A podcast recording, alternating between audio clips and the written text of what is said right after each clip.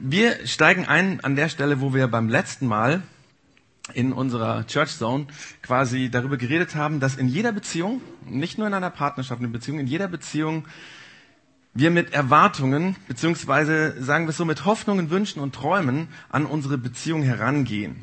Also das ist in jeder Beziehung so, ob das jetzt äh, eben eine Ehebeziehung ist oder die Beziehung zu den Eltern oder zu den Kindern oder zum Nachbarn. Also wir haben bestimmte Hoffnungen, Wünsche und Träume, wie das doch mit uns zusammen aussehen könnte, sollte. Und natürlich ist ganz klar, bei der Ehe ist das natürlich zielgerichteter, intensiver als jetzt wie beim Nachbarn oder bei irgendjemandem, mit dem man nicht so viel zu tun hat. Also bei meinem Nachbarn ist das vielleicht so, dass in dieser Box, wo eben Hoffnung, Wünsche und Träume drin sind, ja, dass er so das Bierchen über den Gartenzaun drin ist, ja, dass man denkt, ein gutes Miteinander so, oder dass er die Post, äh, wenn der Postbote kommt, ich bin nicht da, entgegennimmt, oder dass wir vielleicht uns einen Rasenmäher kaufen, ja, so einen digitalen, so einen, der so automatisch, weil eigentlich liegen die beiden Grundstücke ja zusammen oder so. Aber beim Ehepartner sind natürlich solche Wünsche, Hoffnungen und Träume sehr viel konkreter, größer. Dinge, da geht es zum Beispiel um Geld. Ähm, oder ja viel Geld, wie man auch mit dem Geld umgehen will, ob das wichtig ist in der Beziehung oder nicht. Ähm, es geht zum Beispiel um solche Sachen wie ähm, Reisen. Wohin reisen? Was ist mein Traum von Reisen? Und ähm, oder auch so mein Traumhaus. Also hier steht es, ne, das Traumhaus und wie sauber vielleicht auch so ein Traumhaus sein soll, wenn wir es dann mal gebaut haben. Vielleicht auch so die Idee, welche Kinder und wie viele Kinder äh, solche Hoffnungen und Wünschen oder auch äh, Hoffnungen und Träume, wie wir Konflikte lösen, wie wir Konflikte klären. Wir haben also so eine Box, da sind solche Hoffnungen, Wünsche und Träume drin. Und wir alle haben unsere Vorstellungen von der Zukunft, wie die Beziehung zukünftig aussehen sollte. Wie gesagt, auch Singles, vielleicht ist da jetzt noch kein real existierender Partner, aber so ein vielleicht vage existierender Traumpartner und eben die Wünsche und Hoffnungen und Träume, die wir in diesem Hinblick auf den Traumpartner haben. Aber die Herausforderung von diesen Hoffnungen, Wünschen und Träumen ist, wenn wir von diesen Dingen träumen, dann kreieren wir unsere Zukunft um diese Dinge herum. Ähm, ich meine, es ist ja so, wenn ich es anders ausdrücke, als ich noch Single war, habe ich nicht davon geträumt, dass ich der Traumpartner, der Traummann für meine zukünftige Ehefrau werde, sondern ich habe Tagträume davon gehabt, wie meine Traumfrau aussieht für mich, ja. Also wie der andere für mich sein könnte, sein sollte.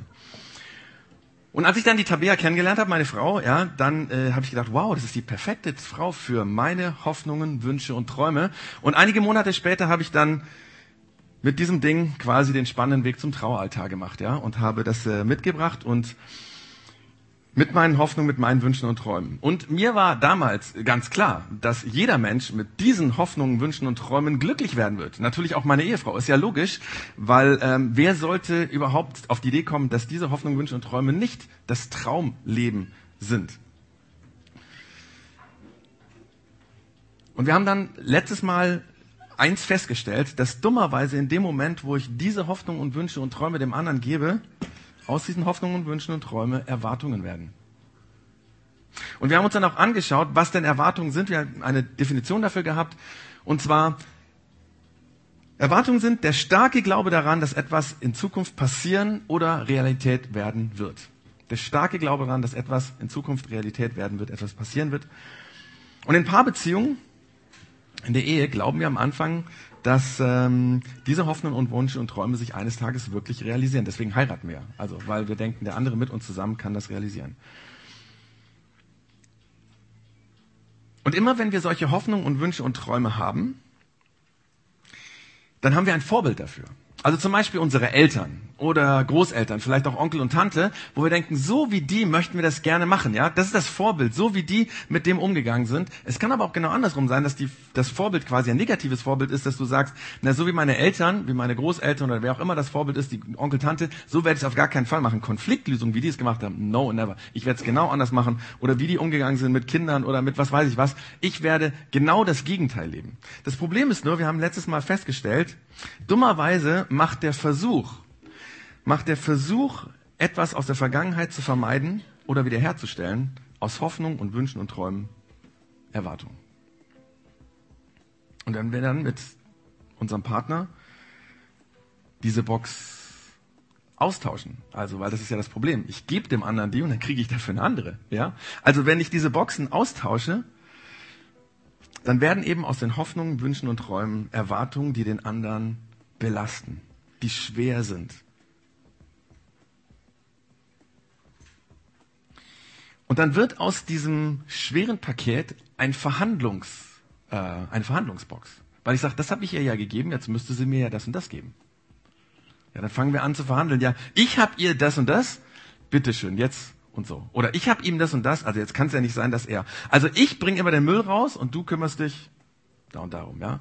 Oder ähm, ich, was weiß ich, putze immer und du kümmerst dich um die Kinder oder so. Hat jeder ja so seine bisschen andere äh, äh Vorstellung, wie das gehen könnte oder sein anderes Verhandeln.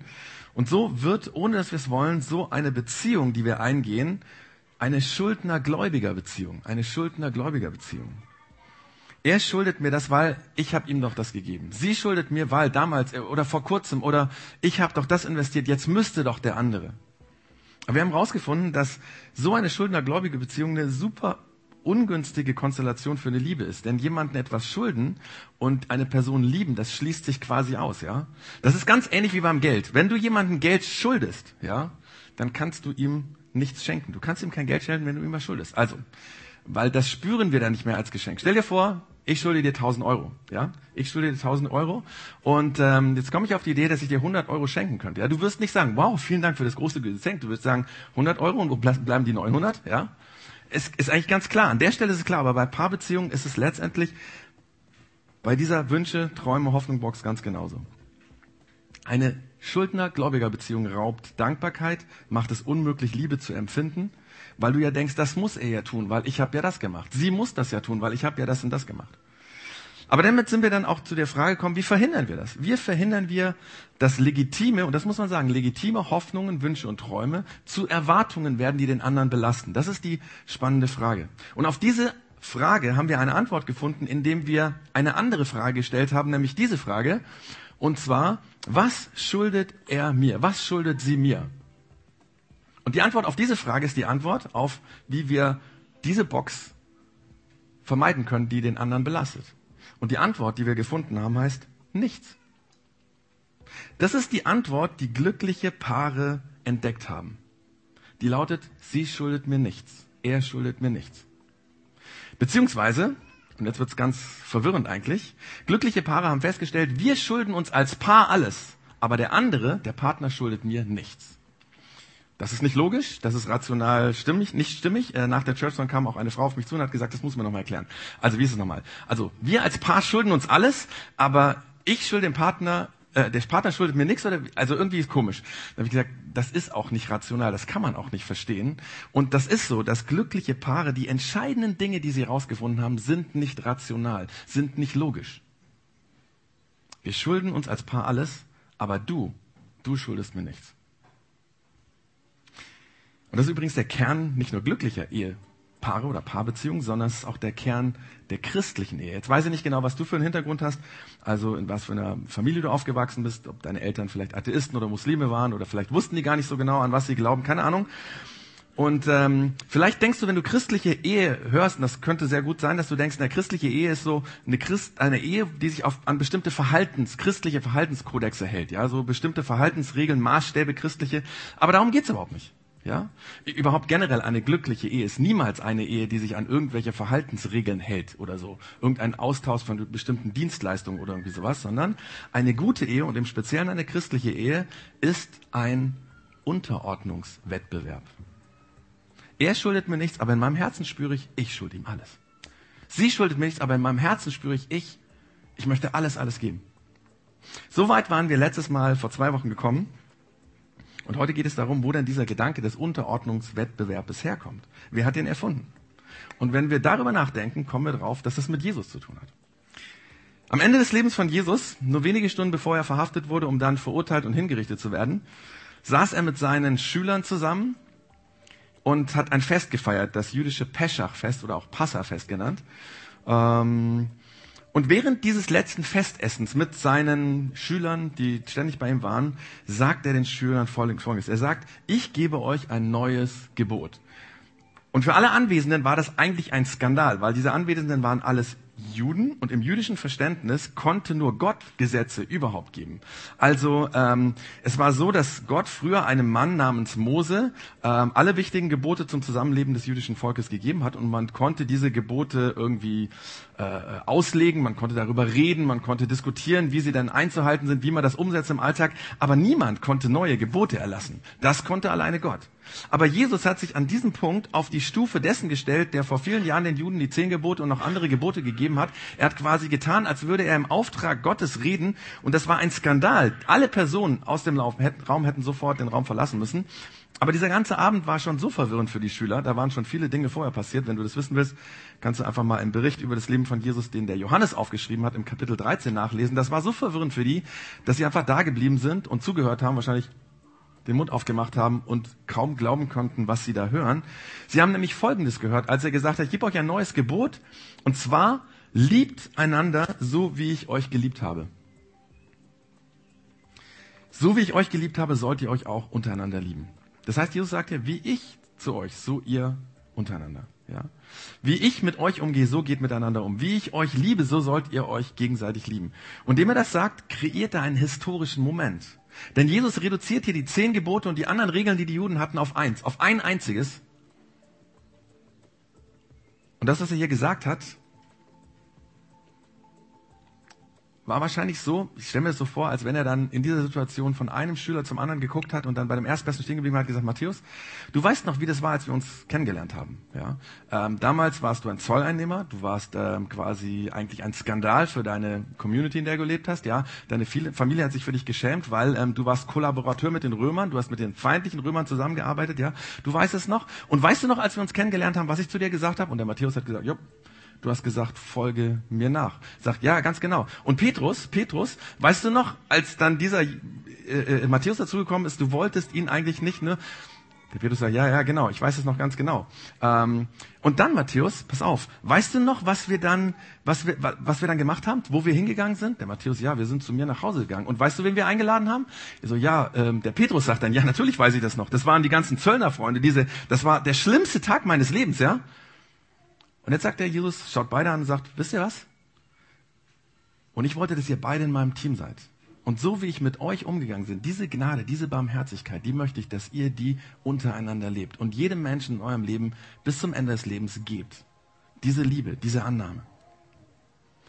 Und er hätte jetzt jeden von diesen Schülern, jeden zwölf anschauen können und seine Geschichte erzählen können, sagen, hey, weißt du, wie, wir, wie ich mit dir umgegangen bin? Ich möchte, dass du so mit jedem anderen Menschen umgehst. Und dann wenige Stunden später wurde Jesus verurteilt, ans Kreuz geschlagen, wie ein Verbrecher hingerichtet. Aber dann einige Tage später kam der Aha-Moment für die Schüler von Jesus, dass sie nämlich begriffen haben, hey, der Jesus hat sich aus Liebe zu uns aufgeopfert und wir sollen uns gegenseitig aufopfern. Das meint der Jesus.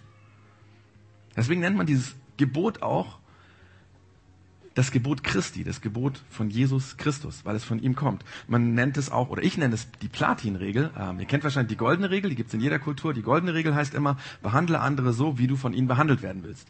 Und die Platinregel heißt, behandle andere so, wie Jesus dich behandelt hat. Wie er dich behandelt, wie er mit dir umgeht. Zum Beispiel in Beziehungen, wenn es schwierig wird, wenn ich nicht genau weiß, was ich tun soll, wie ich handeln soll, dass ich mich dann frage, ja, wie geht denn Jesus mit mir um, wenn ich mich daneben benommen habe, wenn ich rücksichtslos war, wenn ich nicht gut gehandelt habe. Und mich dann erinnert, dann nimmt er mich trotzdem so an. Tut er mir trotzdem gut, es liebt mich trotzdem. Und jetzt kommt der entscheidende Punkt.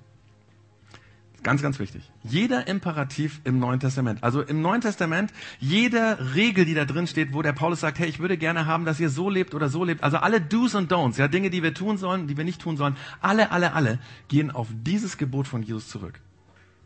Geht einander so damit mit, mit euch um, wie ich mit euch umgegangen bin. Liebt euch gegenseitig, wie ich euch geliebt habe. Und einige Jahre später, einige Jahre später gab es dann einen Mann, der hieß Paulus. Und dieser Paulus, der hasste die Christen. Und wenn du Christen hast, dann wirst du diesen Paulus lieben, weil er hat die Christen mehr gehasst als du. Du hasst sie mit deinem Herzen. Aber er hat sie tatkräftig gehasst. Er hat in seinem Hass geguckt, dass er sie äh, gefangen nimmt, dass er sie ins Gefängnis wirft, dass er sie hinrichten lässt. Ja. Aber dieser Paulus, so komisch das ist, eines Tages fängt er auch an, an Jesus zu glauben. Und ihr könnt euch vorstellen, dass dieser Moment, wo das passiert ist, alles verändert hat. Das komplette Denken von Paulus hat sich komplett umgekehrt, ja. Und das, was den Paulus am aller, aller, aller tiefsten geprägt hat, ist dieser Satz. Geht miteinander so um, wie ich mit euch umgegangen bin, mit der Liebe, mit der ich euch behandelt habe, sollt ihr euch auch gegenseitig lieben. Und diese Aussage hat der Paulus so sehr verinnerlicht, dass er immer drüber nachgedacht hat, in all den Dingen, die er gesagt hat. Und er hat viele Briefe geschrieben, 13 davon sind noch im Neuen Testament heute enthalten. In diesen Briefen, alles versucht er runterzubrechen oder andersrum das runterzubrechen auf den Alltag und zu gucken, wie kann man das leben? Zum Beispiel, ja, wie kann man das äh, äh, leben? zwischen Jung und Alt, zwischen Eltern und Kindern, zwischen Arbeitnehmer und Arbeitgeber, zwischen Frauen und Männern und auch ganz speziell in der Ehe. Wie kannst du diese Liebe leben? Wie geht das? Und wir schauen uns heute einen Text an von dem Paulus. Den hat er in die christliche Gemeinde in Ephesus geschrieben. Ephesus äh, liegt in der heutigen Türkei an der Westküste. Und ähm, in diesem Text wendet er dieses neue Gebot von Jesus quasi auf die Ehe an. Und da schreibt er Folgendes. Er schreibt, ihr Frauen, ordnet euch euren Männern unter, so wie ich, äh, wie ihr euch dem Herrn unterordnet. Ihr Frauen, ordnet euch dem Herrn und äh, euren Mann unter, Entschuldigung. Ihr Frauen, Jetzt habe ich's. Ihr Frauen ordnet euch den Männern unter. Ich kenne den gar nicht so genau. Den Satz. Ihr Frauen ordnet euch den Männern unter. Es ist ja auch nicht mein Thema. Ich bin ja auch keine Frau. Ihr Frauen ordnet euch den Männern unter, so wie ich euch, wie ihr euch dem Herrn unterordnet. So, jetzt habe ich's, glaube ich. Ähm, ich habe deswegen da so eine Spannung aufgebaut. Wahrscheinlich ist mancher zusammengezuckt, als es aufgetaucht ist, weil das geht für uns gar nicht. In unserer Gesellschaft geht das überhaupt nicht. Ja, ich meine, Männer können vielleicht da noch mal so drüber weglesen, aber Frauen, no go. Vielleicht kommt jetzt in dir auch so ein Groll hoch, weil du sagst, ich hab's doch gewusst. Das ist der Grund, warum ich damals die Kirche verlassen habe. Weil die Kirche so drauf ist. Ein frauenfeindliches Macho-Gehabe, es geht mir so auf den Sack, geht gar nicht, ja? Vielleicht, vielleicht ist das der Grund. Und wenn es so wird, dann bin ich so froh, dass du heute hier bist, weil ich hoffe, dass ich dir versuchen kann zu erklären, dass das, was ich jetzt sage, all das, was du über dieses Ding da glaubst und das, was dich von der Kirche irgendwie wegtreibt, auf den Kopf stellt. Aber wir müssen aber relativ tief schürfen. Und erst einmal ist ganz wichtig, zu diesem Satz Eigenes zu wissen. Und zwar zu diesem Satz ist Folgendes zu wissen. In dieser Bibelausgabe, wo ich das her habe und auch in anderen steht es immer ungefähr so drin. Aber im Originaltext, und das ist in Griechisch geschrieben worden, vor vielen, vielen Hunderten von Jahren, also 2000 Jahren eigentlich ist das geschrieben worden, im griechischen Original steht das nicht so da. Da steht eigentlich drin, ihr Frauen euren Männern sowie dem Herrn. Da fehlt das Verb. Euch aufgefallen? Da fehlt das Verb. Und dieser Satz macht für sich genommen keinen Sinn. In dem Satz, wo jetzt ähm, das Unterordnen drin steht, steht dieses Verb nicht drin. Und die Frage ist natürlich, ähm, woher nehmen die deutschen Übersetzer dieses Verb raus? Also aus dem Satz, ihr Frauen sollt euch unterordnen. Und eigentlich steht aber, ihr Frauen den Männern sowie dem Herrn. Wo kommt es her? Das ist mal das Erste. Und dann noch kurz, möchte ich kurz einen Hinweis geben auf dieses Unterordnen. Das, was uns in der deutschen Übersetzung so unfassbar klingt, ihr Frauen ordnet euch den Männern unter, das war für die Frauen vor 1950 Jahren, wo das geschrieben wurde, eigentlich überhaupt gar kein Schocker. Das war ganz, ganz normal. Das war der Alltag. Keine Frau fühlte sich damals irgendwie unterdrückt oder irgendwie, das war nicht negativ für sie, weil in der Gesellschaft in des, Römisch, des Römischen Reiches, auch in der damaligen jüdischen Gesellschaft war es so, die Ehefrau war Eigentum des Mannes. Ähm, damals im Römischen Reich gab, es, gab es das sogenannte Patria Potestas. Ich weiß nicht, ob ihr das wisst, weil ihr geschichtlich ein bisschen auskennt. Das heißt, die Herrschaftsmacht des Patriarchen. Das Familienoberhaupt hatte die Herrschaftsmacht. Dem gehörten nicht nur Frau und Kinder, sondern er war quasi die juristische Gewalt.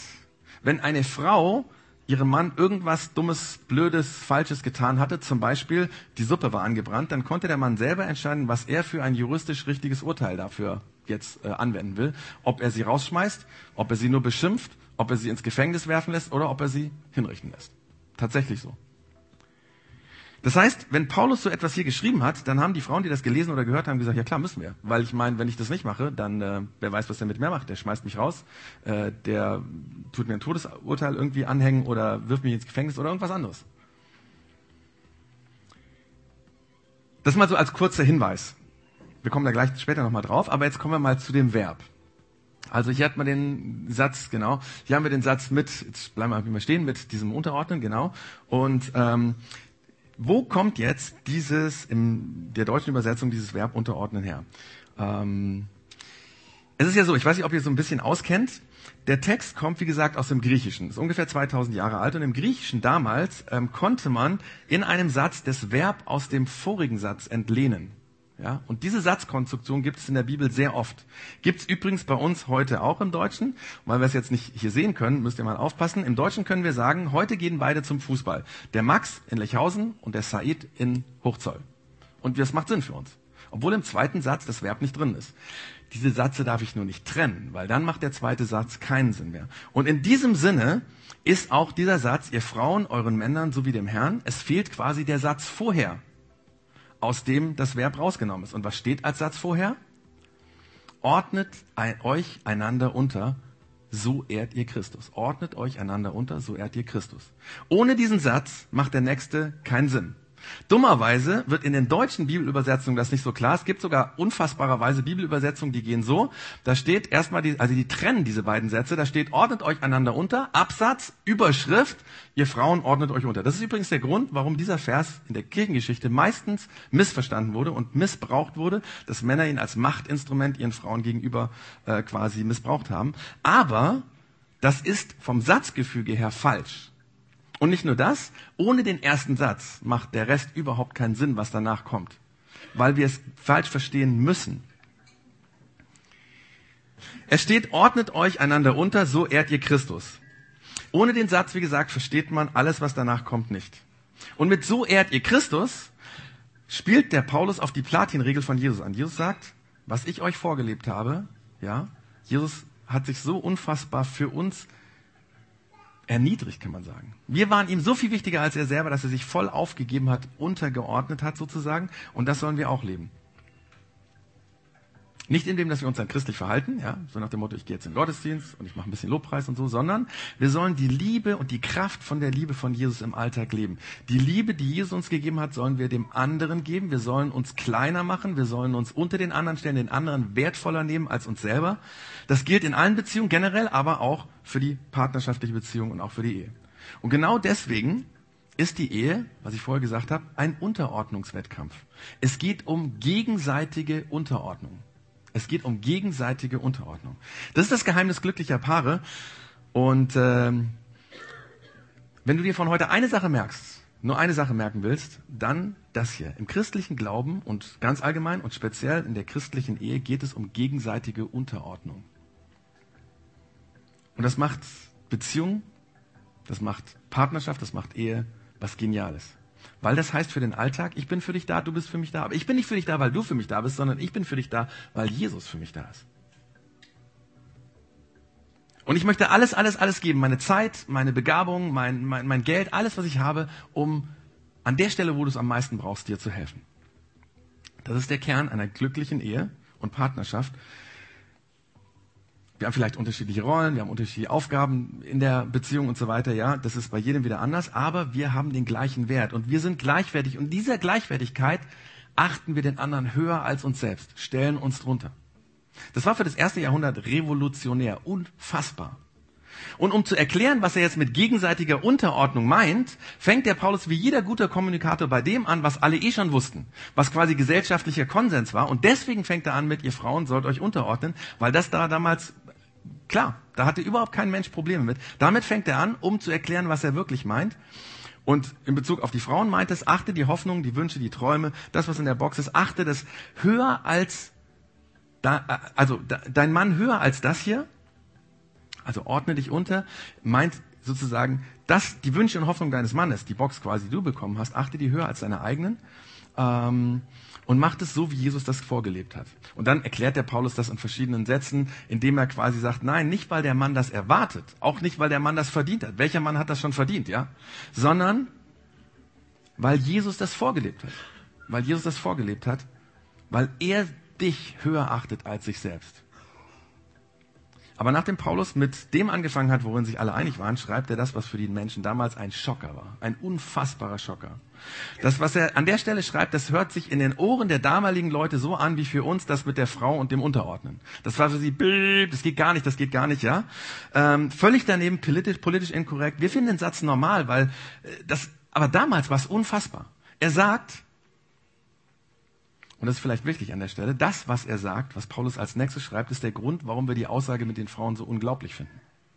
Das, was er gleich sagt, was ich euch gleich sagen, also vorlesen werde, das ist der Grund, warum wir die Aussage so unfassbar finden, dass Frauen sich unterordnen sollen. Er schreibt nämlich, ihr Männer liebt eure Frauen. Wir denken, das ist doch normal, das gehört zu jeder guten Beziehung dazu, ja? Aber damals war das anders. Ein Mann hatte keine Verpflichtung gegenüber seiner Frau. Denn die Frau war sein Eigentum, sein Besitz. Und dann sagt der Paulus noch weiter, er nimmt den Link zu Jesus und sagt, also ihr Männer liebt eure Frau, so wie Christus seine Gemeinde liebt. Ihr Männer liebt die Frauen so wie Christus. Und das ist immer und überall die Begründung für den Paulus, wenn er sagt, lebt bitte so, weil Christus so gelebt hat, ja? Weil er das Beispiel vorgegeben hat. Deswegen sollt ihr so sein wie Christus. Und ähm, ihr werdet, wenn ihr in der Bibel mal nachguckt, einfach mal, wenn ihr so in der Online-Bibel oder so Suchworte angebt, wie Christus, wie der Herr, wie Jesus, dann werdet ihr solche Stellen finden, wo der Paulus sagt, lebt so und so, tut das und das, wie Jesus das macht, ja, weil das seine Begründung ist. Also der Paulus sagt, ihr Männer liebt eure Frauen, wie Christus seine Gemeinde liebt und jetzt kommt, für die er sein Leben gab. Und für die christlichen Leser damals in Ephesus war dieser Zusatz noch verwirrender. So wie Christus sein Leben gegeben hat, die wussten, dass diese Geschichte mit Jesus nicht gut ausgegangen ist, ja. Und die Leser damals haben sich gedacht, Paulus, das mit den Frauen ist ja okay. Das haben wir auch verstanden. Das ist alles gut, ja. Aber das, was jetzt kommt, ist doch ein bisschen merkwürdig. Was willst du von uns Männern? Sollen wir irgendwie, also, kann das sein, dass du willst, dass wir irgendwie gleichberechtigt sind oder was, ja? Also, wohin willst du mit deiner Argumentation, Paulus? Wenn das, wenn du sagst, wir sollen so wie Christus uns irgendwie unterordnen, ja, dann bedeutet das ja, oder lieben wie Christus, wir sollen lieben wie Christus, dann bedeutet es ja, dass wir am Ende, ich meine, der ist am Ende gestorben. Verlangst du von uns, dass wir unsere Frauen so lieben sollen, dass wir uns so hingeben, dass wir unser Leben riskieren würden? Und dann sagt der Paulus ein paar Zeilen weiter, darum sollen die Männer ihre Frauen lieben wie ihren eigenen Körper. Also erst hat er es theologisch begründet, wie Christus, und jetzt sagt er, also für alle, die es noch nicht verstanden haben, die vielleicht auch noch nicht so in dem Glauben drin sind, ihr sollt eure Frauen so lieben wie euren eigenen Körper, weil ich meine, den pflegt ihr, um den kümmert ihr euch, ihr sollt euch genauso um eure Frauen kümmern. Das war damals für die Männer damals unfassbar. Und der Paulus geht noch weiter. Er sagt, wer nun seine Frau liebt, der liebt sich selbst. Paulus spielt hier auf das an, was wir in der Hochzeit immer wieder hören. Ihr kennt das ja. Ein Mann wird seine Eltern verlassen, und zu seiner Frau kommen und sie werden eins sein. Und das ist für uns das romantische Verständnis der Liebe, weil so gehört sich das ja, dass man ganz zusammenhält, dass man total zusammen ist, dass selbst auf dem Standesamt kommen Hinweise, wie man das machen soll, ja. Das ist für uns ganz normal, aber für damals war das ganz, ganz unglaublich, ja. Äh, äh, äh niemand hätte so gedacht. Deswegen habe ich eben gesagt, das, was der Paulus als nächstes schreibt, ist der Grund, also das mit den Männern, dass sie lieben sollen. Das ist der Grund, warum wir das mit den Frauen so schwierig finden. Ich will mal versuchen, das zu erklären. Vielleicht bist du heute hier eingeladen worden und du bist hier, obwohl du dich eigentlich mit Kirche schwer tust. Das finde ich dann schon mal den Hammer, weil es unglaublich ist, wenn jemand hier sitzt und sagt, hey, ich gehe in so eine christliche Veranstaltung. Respekt, Hochachtung, das finde ich unglaublich. Wahnsinn. Aber wenn es dir so geht mit Kirche, dann hast du Begründung dafür, warum es dir so geht. Und ich glaube, wenn ich das erlebt hätte, was du erlebt hast, dann würde ich vermutlich ganz genauso über Kirche denken. Dann wäre wahrscheinlich Kirche für mich ein rotes Tuch. Ja? Aber wenn es dir so geht, dann überleg doch mal Folgendes. Wir aufgeklärten Menschen im 21. Jahrhundert tun uns mit dem Gedanken, dass Frauen sich unterordnen sollen, extrem schwer, weil in unserer deutschen Verfassung die Gleichberechtigung mit drin ist. Die Gesetze sagen das. Von klein auf hat man uns das beigebracht, dass Männer und Frauen gleichberechtigt sind, ja. Wir sind über 1955 lange, lange hinaus, ja. Wir als Gesellschaft streben Gleichberechtigung für Frau und Mann an. Das klappt noch nicht überall, ja. Aber das ist zumindest die Theorie. Da wollen wir hin. Das ist die Stufe. Und deswegen ist der Gedanke, dass sich einer dem anderen unterordnen soll, für uns ganz, ganz, ganz schwierig zu begreifen. Aber jetzt kommt's. Woher kommt denn das Prinzip der Gleichberechtigung? Wer hat das denn in unserer Welt eingeführt? Wer hat das eingeführt, als noch niemand auch nur die Vorstellung hatte, dass sowas irgendwie möglich wäre, dass Mann und Frau gleichberechtigt auf einer Ebene sind? Wer hat das eingeführt? Jesus. Jesus war der Erste in der menschlichen Geschichte, der das gefordert hat. Der das konsequent gefordert hat. Und deswegen sollte jede Frau dem Beispiel von Jesus folgen. Und wenn es nur das der Grund ist, weil sie sagen, das ist derjenige, der mir meine Würde gegeben hat. Jesus ist der, der sich für deine Würde, für deinen Wert als Frau eingesetzt hat, bevor noch irgendjemand anders darüber nachgedacht hat. Und deswegen sagt der Paulus zu den Männern, weil dein Vater im Himmel die Frau in deinem Leben so wertschätzt, deswegen solltest du sie ganz genauso wertschätzen und sie achten und lieben. Ihr könnt es in den Berichten von Jesus nachlesen, wie er mit Frauen umgegangen ist. Für die damalige Kultur unfassbar. Wenn es um Ehescheidung ging, hat der Jesus den Frauen quasi den Part gegeben, zu sagen, hey, die Männer sind gekommen, sagen, wann dürfen wir uns von der Frau scheiden? Und er sagt, gar nicht. Geh zurück zu deiner Frau und behandle die so, wie Gott dich behandelt. Bitteschön. Oder zum Beispiel in seinem Kreis der Schüler, in den Jüngern sozusagen, ne, da waren Frauen dabei. Das gab es bei keinem anderen Rabbi. Und wer waren die ersten, wer waren die ersten Menschen, die Jesus, als er wieder lebendig geworden ist, gesehen haben? Wer waren die Zeugen der Auferstehung? Frauen. Und diese Gleichberechtigung versucht der Paulus in diesem Abschnitt an die Christen in Ephesus zu verdeutlichen. Und er sagt damit so zwischen den Zeilen, ich weiß, ihr Epheser, ihr werdet überhaupt kein Problem damit gehabt haben. Es wird überhaupt nicht überraschend gewesen sein, als ich gesagt habe, Frauen ordnen euch unter. Aber, aber, aber, Männer und Frauen, ihr seid in Gottes Augen gleichwertig. Ja? Und deswegen sollt ihr euch gegenseitig unterordnen. Und das hat die Welt verändert. Und wir wissen das in unserer Gesellschaft, wie schwer das ist in der Kirche, in der Gesellschaft, wir sind noch nicht bei der Gleichberechtigung wirklich, wenn wir ganz ehrlich sind. Wir versuchen das anzustreben. Aber es ist so schwierig und es gibt so, so viele Länder, wo das bis heute überhaupt kein Thema ist, wo Frauenrechte nicht im Gesetz vorkommen, auch nicht ansatzweise, wo niemand darüber redet. Warum? Weil Gleichberechtigung ist nicht typisch menschlich, das kommt nicht von uns Menschen, nicht ein toller, weiser Gedanke, sondern es kommt von Jesus. Jesus hat es eingeführt. Aber zurück zu Paulus. Was will er mit diesem Abschnitt, den wir eben gelesen haben, sagen? Ich will es nochmal zusammenfassen. Und jetzt würde mir das helfen, das Ding, aber pass auf. Ihr Männer, er stellt eine Frage. Was ist für euch das Wichtigste im Leben? Was ist für dich das Wichtigste im Leben? Und wenn du das klar hast, setz deine Frau da oben drüber. Und das kannst du nicht, wenn du diese Erwartungen-Box deiner Frau in die Hand drückst. Und ihr Frauen, was ist das Wichtigste für euch im Leben? Was ist das Wichtigste? Wenn du das klar hast, setz deinen Mann da oben drüber. Und das geht nicht. Das geht nicht, wenn du deine Hoffnungen, Erwartungen und Träume dem anderen, deinem Mann in die Hand drückst und sagst, mach mal bitte für mich. Das wird nicht funktionieren. Und das verstehen glückliche Pate. Erwartungen ablegen, Erwartungen ablegen und ganz für den anderen da sein. Und wir machen unsere Erwartungen-Box zu einer Hoffnungen, Wünsche, Träume-Box, wenn wir sie bei uns behalten. Wenn wir die Dinge nicht dem anderen geben. Ja? Und wenn wir die Erwartungen, die Träume, die Hoffnungen des anderen höher setzen als unsere eigenen. Und das muss gegenseitig sein. Das muss gegenseitig sein. Vielleicht ein bisschen frustrierend, aber es muss so sein. Denn Paulus schreibt, ordnet euch einander unter, so ehrt ihr Christus. Ihr Bestes über seinem Besten und sein Bestes über ihrem Besten. Ich habe am Ende der letzten Church Zone zwei Fragen gehabt.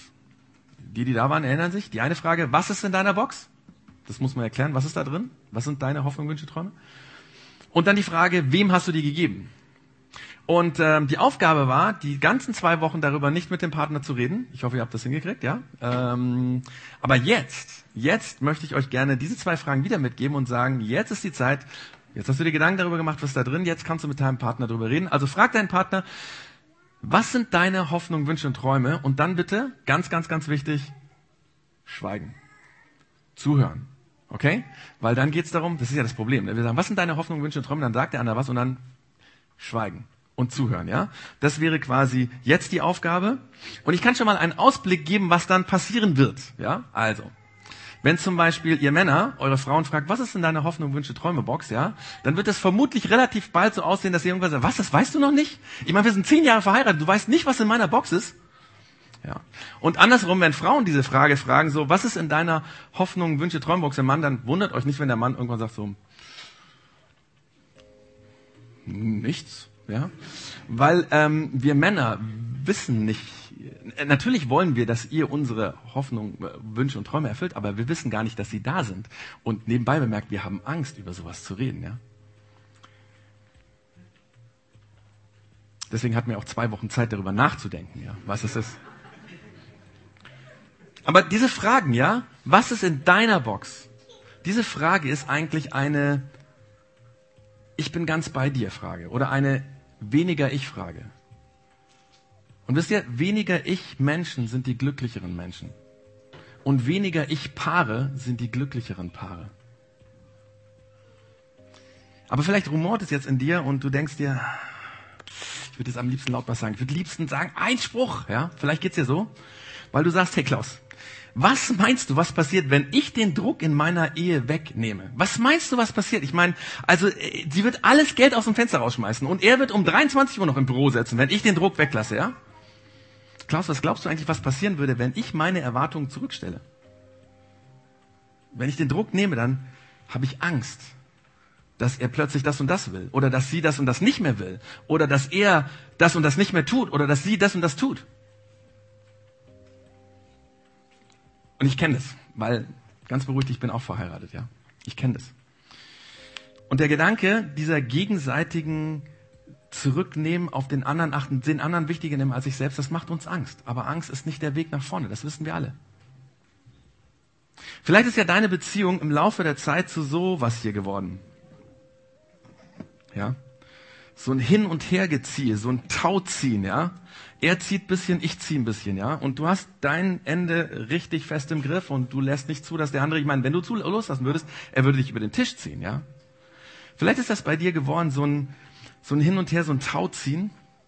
Und wenn es bei dir so ähnlich ist, wenn eure Beziehung zu so einem Tauziehen geworden ist, dann macht es uns Angst, dieses Seil loszulassen.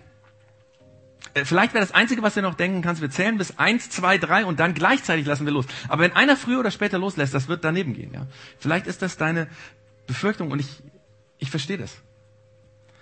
Aber weißt du, so sehr dir das Angst macht, es gibt keine Hoffnung. Es gibt keine Hoffnung, bis du nicht das Seil loslässt. Es gibt keine Hoffnung. Und wenn du als Christ lebst und wenn du sagst, ich folge dem Beispiel von Jesus, Jesus ist mir wichtig, dann musst du das tun. Und ich sage dir auch warum. Als du nämlich noch in deiner Schuld und deiner Sünde und deinen Verfehlungen warst, hat Gott sein Seil losgelassen. Er hat alles, alles, alles für dich gegeben. Er hat sich aufgeopfert für dich, egal ob du jemals irgendwas für ihn geben wirst. Und deswegen gehen alle Imperative, alle Do's und Don'ts von Paulus im Neuen Testament auf dieses Liebesgebot von Jesus zurück. Ordnet euch einander unter. Durch den Tod von Jesus hat Gott das zuerst gemacht. Er hat sich uns untergeordnet. Wie unfassbar ist das eigentlich?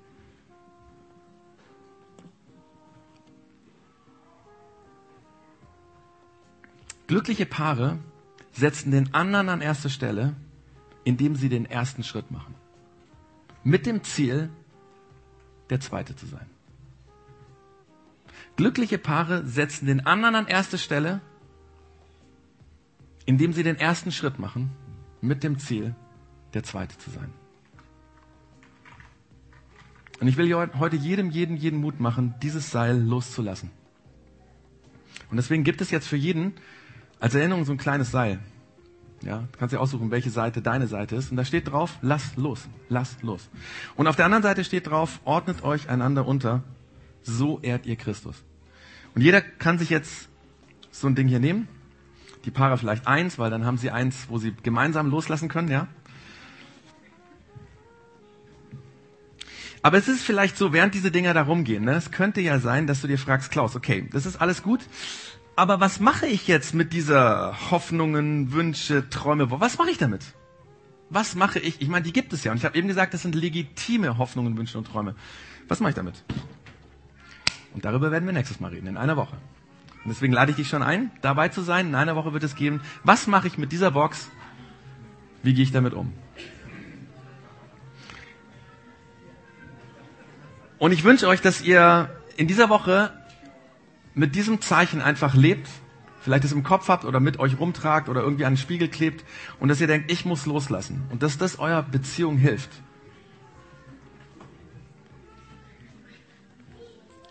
Und weil ich weiß, dass es gar nicht so einfach ist, werde ich jetzt beten und sagen, Jesus, hilf uns dabei, dass uns das gelingt. Übrigens in allen Beziehungen, in Beziehungen, wo du Konflikte hast. Wenn du ein Christ bist, wenn du dem Beispiel von Jesus folgst, dann musst du als erstes das Seil loslassen. Weil Jesus hat es auch getan. Also, die Dinger gehen rum und ich bete noch und sage, Jesus, hilf uns dabei, weil ich kenne das ja selber. Ich, wie gesagt, ich, ich lerne da ja selber. Ich bin auch verheiratet. Das ist nicht einfach aber es ist der einzige Weg.